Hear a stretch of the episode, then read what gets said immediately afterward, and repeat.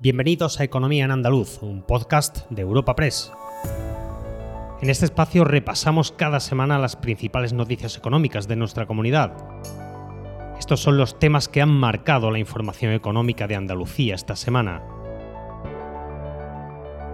El foco económico ha estado esta semana en torno al cuarto decreto de sequía del Gobierno andaluz, dotado con casi 218 millones.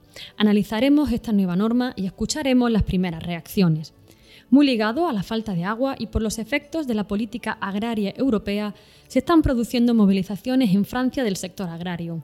Ahora se han extendido a España y Andalucía tiene un peso importante en el sector primario.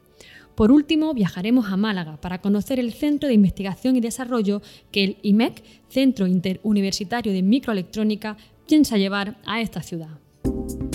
Espacio patrocinado por la Asociación de Trabajadores Autónomos ATA. Tal y como le hemos contado esta semana en Europa Press, Andalucía ha aprobado su cuarto decreto de sequía dotado con 217,8 millones de euros para activar de forma inminente nuevas acciones teniendo en cuenta la situación límite de los embalses de la comunidad. Con estas nuevas acciones se pretenden poner en circulación 81 hectómetros cúbicos más de consumo para la población y los sectores productivos. El nuevo decreto incluye una serie de actuaciones inmediatas y prioritarias que estarán concluidas el próximo verano. Además, destina 40 millones a una nueva vía de colaboración con los municipios más pequeños para paliar las fugas en la red. De igual manera, apuesta por las aguas regeneradas para garantizar el suministro a los sectores productivos. Así lo explicaba Carmen Crespo, consejera de Agricultura, Pesca, Agua y Desarrollo Rural. Un cuarto decreto de sequía con 217,8 millones de euros, 81 hectómetros que conseguimos para el verano y también para después del verano.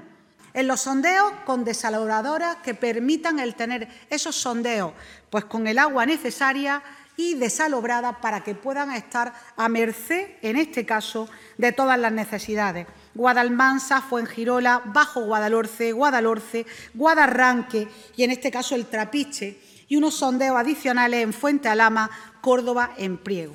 Sondeos, desalobradora, desalación, en este caso, la ETAP, las conducciones, los puertos, y también el potencial productivo, ampliando la capacidad de nuestros agricultores, fundamentalmente los que se han visto afectados por la, caída del potencial productivo, especialmente en sectores como el olivo. Las reacciones a este decreto no tardaron en llegar. Por su parte, los regantes andaluces, aunque valoraron positivamente esta normativa, también lamentaron que se olvidara en parte del regadío andaluz, al centrarse en medidas enfocadas a la garantía del abastecimiento urbano. Feragua, en concreto, ha destacado medidas como la conducción de agua regenerada hasta las comunidades de regantes y que se puedan realizar sondeos de emergencia en pozos que permitan dotar de recursos hídricos a zonas de regadío muy limitadas de agua.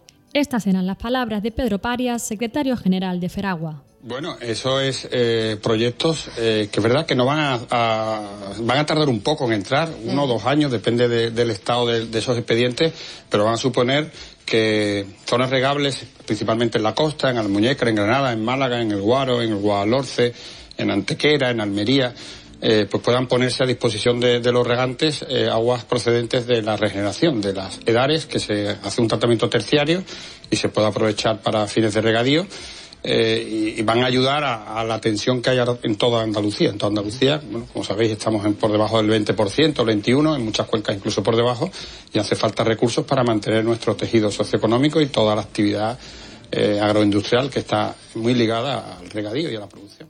Por su parte, la Mesa Social del Agua ha pedido a la Junta poner en marcha medidas inmediatas relacionadas con el Pacto Social y Económico para el Impulso de Andalucía, así como un reparto justo del agua. Lo explica Roque García, representante de UPA Andalucía en esta organización. Tiene que hacerse un reparto del agua y unas reducciones a causa de la sequía de manera social, que aquellas explotaciones familiares, profesionales, tengamos el agua frente a aquellos monopolios especulativos y saqueadores de recursos de nuestro territorio que son los que están siendo beneficiados por las políticas de los gobiernos. Los regantes en particular y el sector agrario en general está sufriendo la falta de agua, a lo que se suma un malestar creciente por la regulación y los efectos de la política agraria comunitaria. Así, las protestas de los agricultores franceses se han extendido a España y las organizaciones agrarias Saja, COA y UPA han llamado a la movilización. Si bien esto también conlleva unos efectos negativos al sector agrario andaluz, los contaba así Juan José Gil de la Federación Nacional de Asociaciones del Transporte FENADISMER. El problema es que, lógicamente, no podemos estar dos semanas sin, trabajar. Uno, porque, lógicamente, los transportistas necesitan realizar su actividad y poder, poder seguir ganando su sueldo, ¿no? Y, en segundo lugar, porque, lógicamente, aquí hay un perjudicado más importante incluso que los transportistas, dado el, la magnitud del problema, que son las exportaciones españolas. Una comunidad autónoma como, que es Andalucía, ahora mismo en plena eh, exportación de productos agroalimentarios, el que lógicamente se paralicen durante dos semanas las exportaciones de estas mercancías, lógicamente tiene un efecto eh, absolutamente demoledor. Otro de los asuntos claves de esta semana ha sido el nuevo decreto sobre viviendas de uso turístico, apartamentos turísticos y hoteleros en Andalucía. Esta nueva norma introduce como principal novedad que los ayuntamientos podrán limitar el número máximo de viviendas de uso turístico por diferentes razones y mantiene la inspección en manos de la Administración autonómica. Lo contaba en Consejo de Gobierno el consejero de Turismo Arturo Bernal. Comparezco para informarle de una noticia que yo creo que era bastante esperada en estos últimos meses, ya la aprobación en el Consejo de Gobierno hoy del decreto que regulará las viviendas de uso turístico en Andalucía. Son los ayuntamientos los competentes para establecer, en su caso, las limitaciones oportunas a la ubicación de este tipo de actividad en el ejercicio de sus competencias urbanísticas. Es decir, este decreto tiene como primer valor, yo creo que es una, es una gran virtud, que surge del diálogo, del consenso y del acuerdo de todos los actores que participaron en esta, en esta cuestión a lo largo de estos de estos meses, de estos años, ¿no? los últimos años. El fenómeno de la fuerza de la vivienda de uso turístico ha aparecido con tal fuerza que podemos decir que representan ya casi la mitad de nuestra oferta de alojamientos turísticos en toda la comunidad. Y para cerrar el repaso económico semanal, nos alegramos porque la ciudad de Málaga va a acoger el Centro de Investigación y Desarrollo que el IMEC instalará en España. El IMEC es el Instituto de Referencia Mundial de Investigación y Desarrollo de Semiconductores y cuenta con alrededor de 5.000 investigadores de 95 países y en torno a 600 socios industriales, entre los que se encuentran las grandes empresas internacionales del sector.